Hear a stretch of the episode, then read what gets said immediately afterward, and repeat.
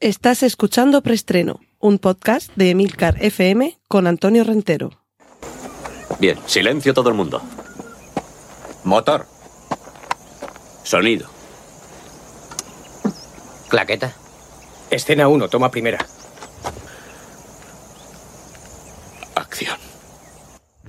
Saludos, soy Antonio Rentero y os doy la bienvenida una semana más a Preestreno, el podcast de Emilcar FM, donde os mantengo al día con las últimas noticias de cine y series de televisión.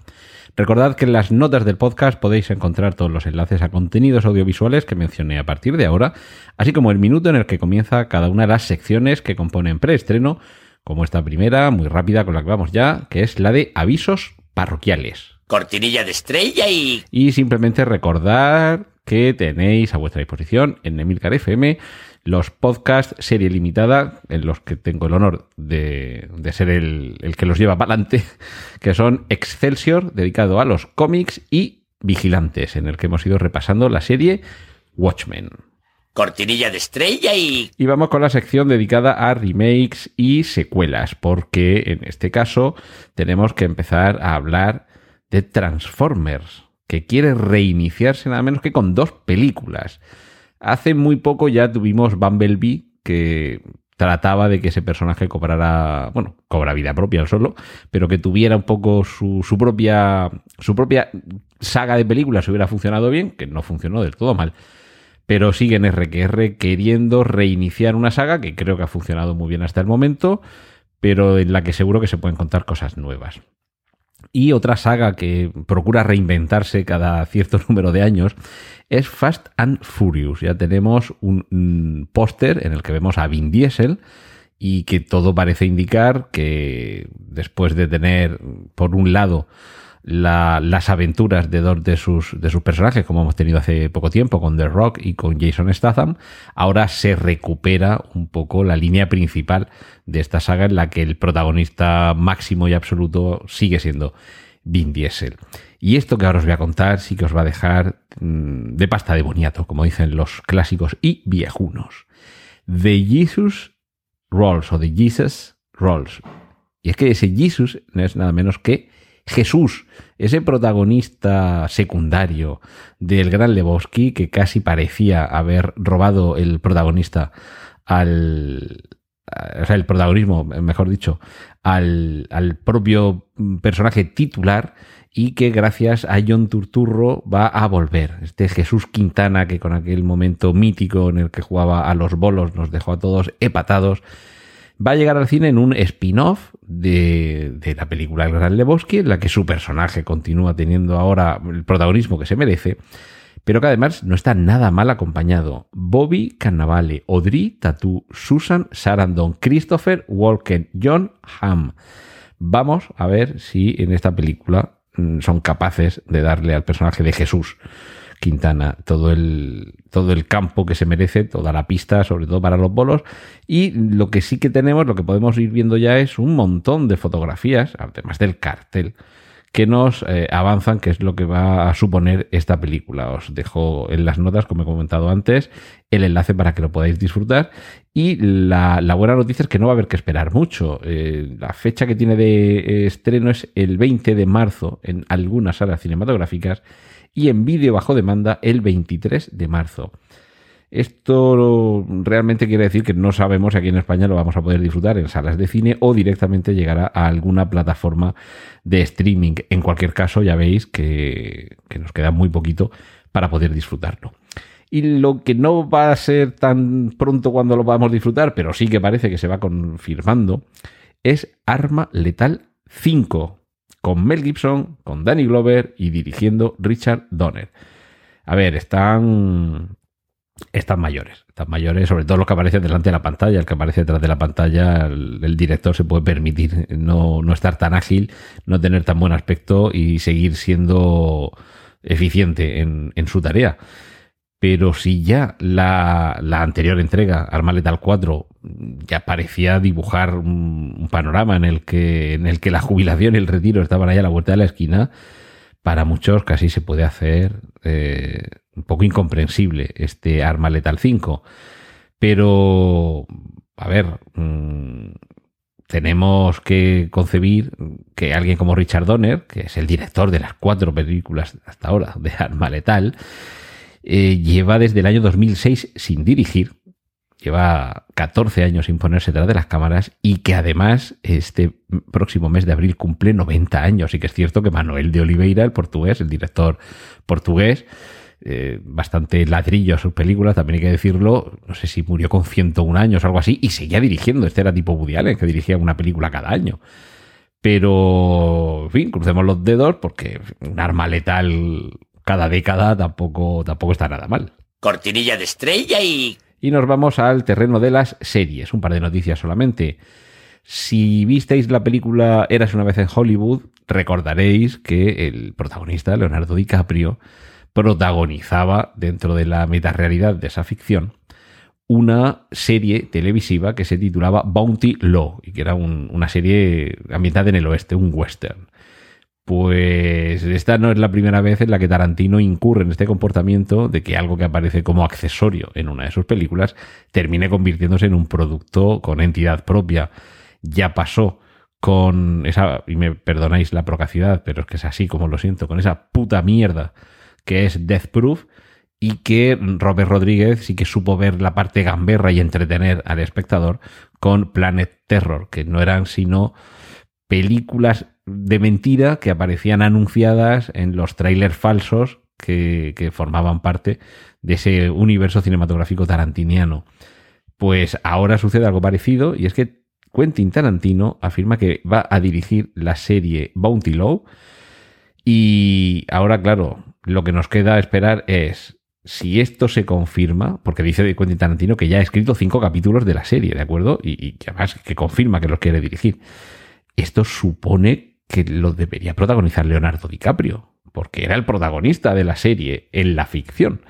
Así que vamos a ver si Rick Dalton, que era como se llama el personaje que interpretaba a Leonardo DiCaprio, vuelve a la vida una vez más y en esta ocasión para que los fans puedan disfrutar de este Bounty Law. Y otros que vuelven, y en este caso era casi de esperar debido al éxito que tuvo su primera colaboración, son Matthew McConaughey y Nick Pizzolato. Nick Pizzolato, sabéis que es, eh, además de escritor, el creador de la serie True Detective, cuya primera temporada es, yo creo que de las mejores de la historia de la televisión. Ahora, juntos, vuelven en la cadena americana FX con una serie dramática que se titula Redeemer, que no sé si quiere decir el, que redime o el redentor, no, no, sé si se podría traducir exactamente así, y que, bueno, va a suponer, ya digo, esa nueva colaboración entre este pack tan exitoso y que me imagino que poco a poco con el tiempo iremos conociendo más detalles sobre esta producción con la que yo creo que podemos estar razonablemente ilusionados. Cortinilla de estrella y... Y alcanzamos ya la sección dedicada a los cómics. Este verano comienza el rodaje de la serie de She-Hulk, o Hulka, como la conocemos los que en los años 80 leíamos sus cómics de la mano de John Byrne aquí en, aquí en España.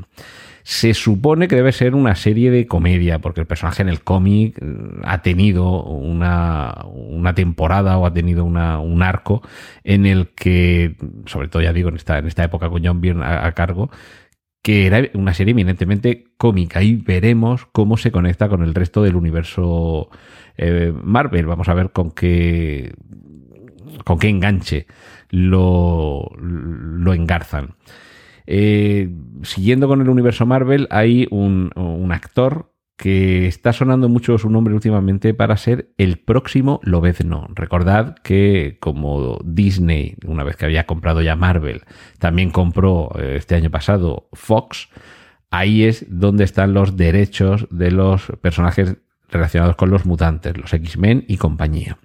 Pues bien, mm, Hugh Jackman ya había dicho que había terminado con el personaje y ahora lo que se supone que vendrá en los próximos años es la fusión de estos dos universos, el que ya conocemos, el universo cinematográfico Marvel, donde están pues Vengadores y compañía, con este otro universo que hasta el momento no estaba conectado en el cine como si lo estaba en el cómic. Y parece más que razonable que aunque Hugh Jackman es de esos actores que ya asociamos indisolublemente a un personaje, como digo, parece razonable que se vaya buscando un recambio. Y bien, ¿quién podría ser ese recambio? Os voy a decir el nombre y ya lo que no sé es si os va a sonar demasiado, porque sí que es cierto que cuando os explique quién es, sí que vais a saber eh, identificarlo, pero por el nombre es probable que no. Dacre Montgomery. Ese Dacre, me imagino se pronunciará Dacre o algo así. Dacre Montgomery es el actor que interpretaba al hermano de un personaje muy querido de la serie Stranger Things. Esta chica pelirroja y que iba en monopatín, recordáis que tenía un hermano bastante, bastante macarra y que además tenía un papel como villano bastante importante en la última temporada de Stranger Things. Pues bien, ese sería el actor al que estarían buscando, por lo menos su nombre está sonando, para que se encargue de ser el nuevo Lobezno en el universo cinematográfico Marvel, por edad y sobre todo por aspecto a mí me cuadra bastante. O sea que si, tenéis bien localizado, identificado al, actor y recordáis también un poco la, pinta con la que aparecía, yo creo que eso también ha ayudado.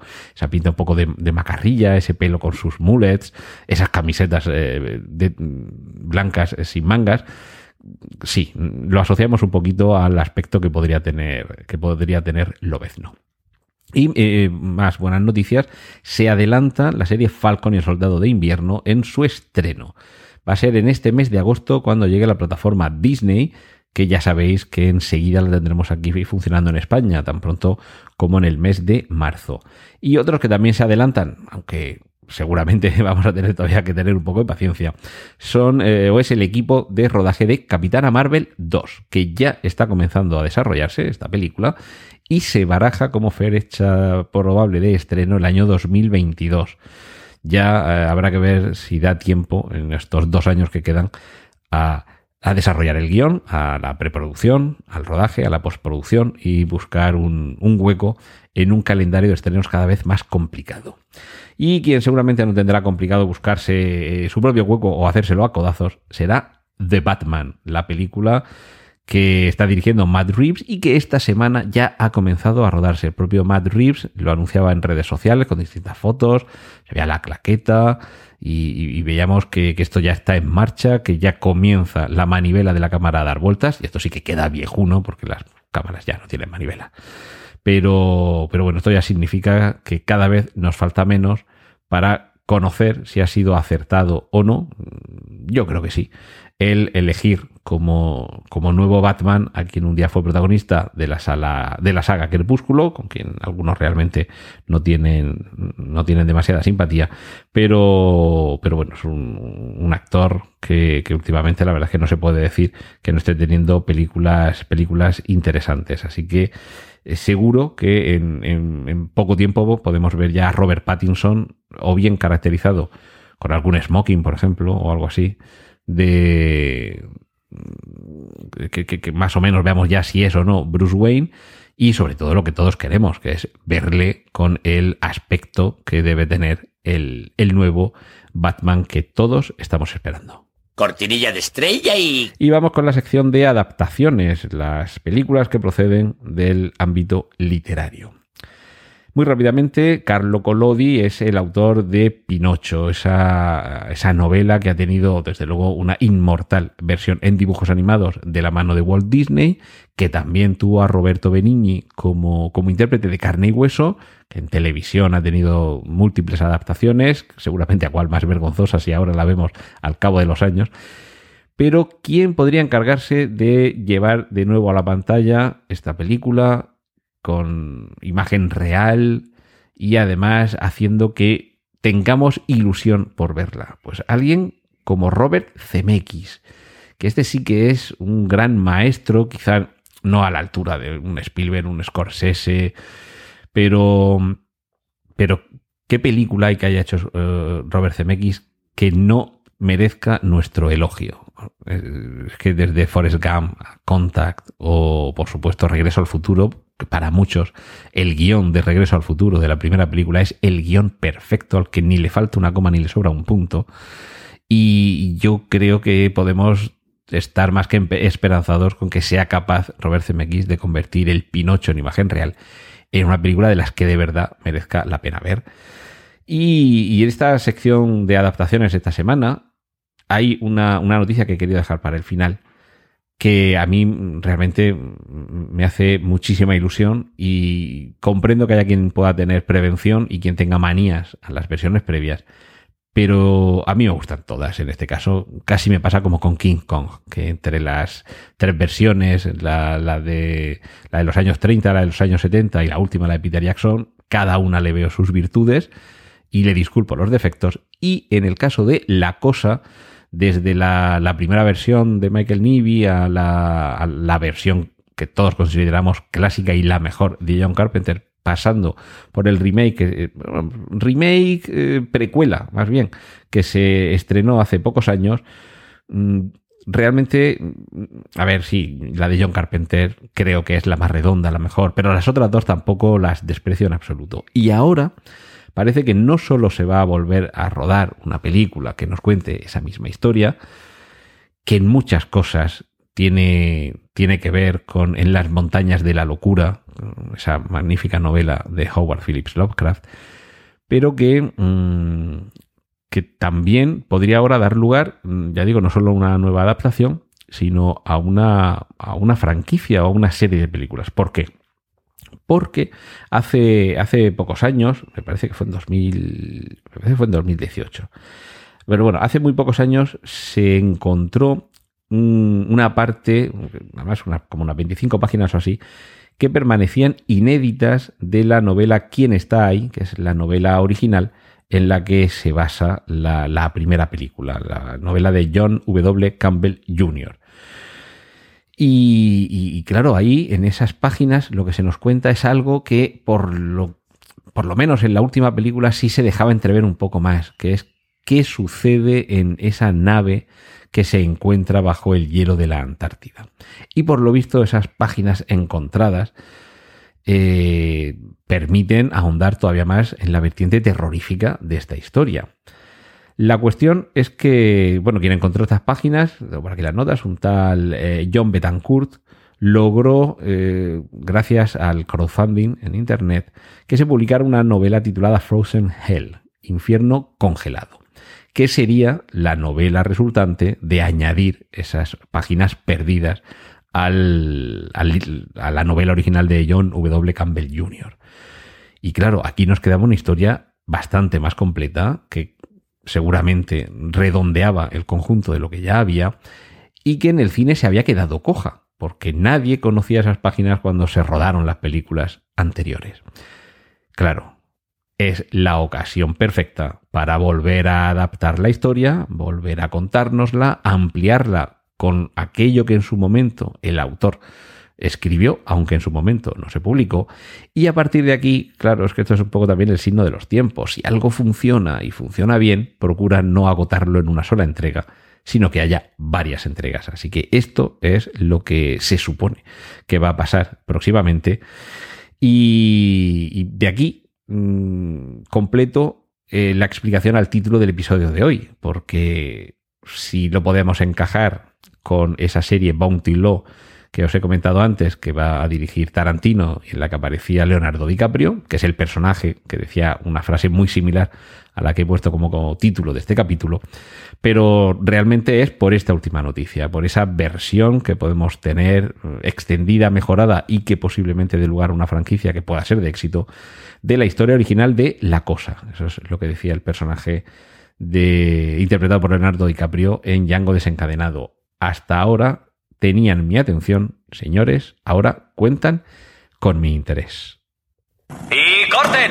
Gracias por escuchar Preestreno. Puedes contactar con nosotros en emilcar.fm barra preestreno, donde encontrarás nuestros anteriores episodios. Genial, la positiva.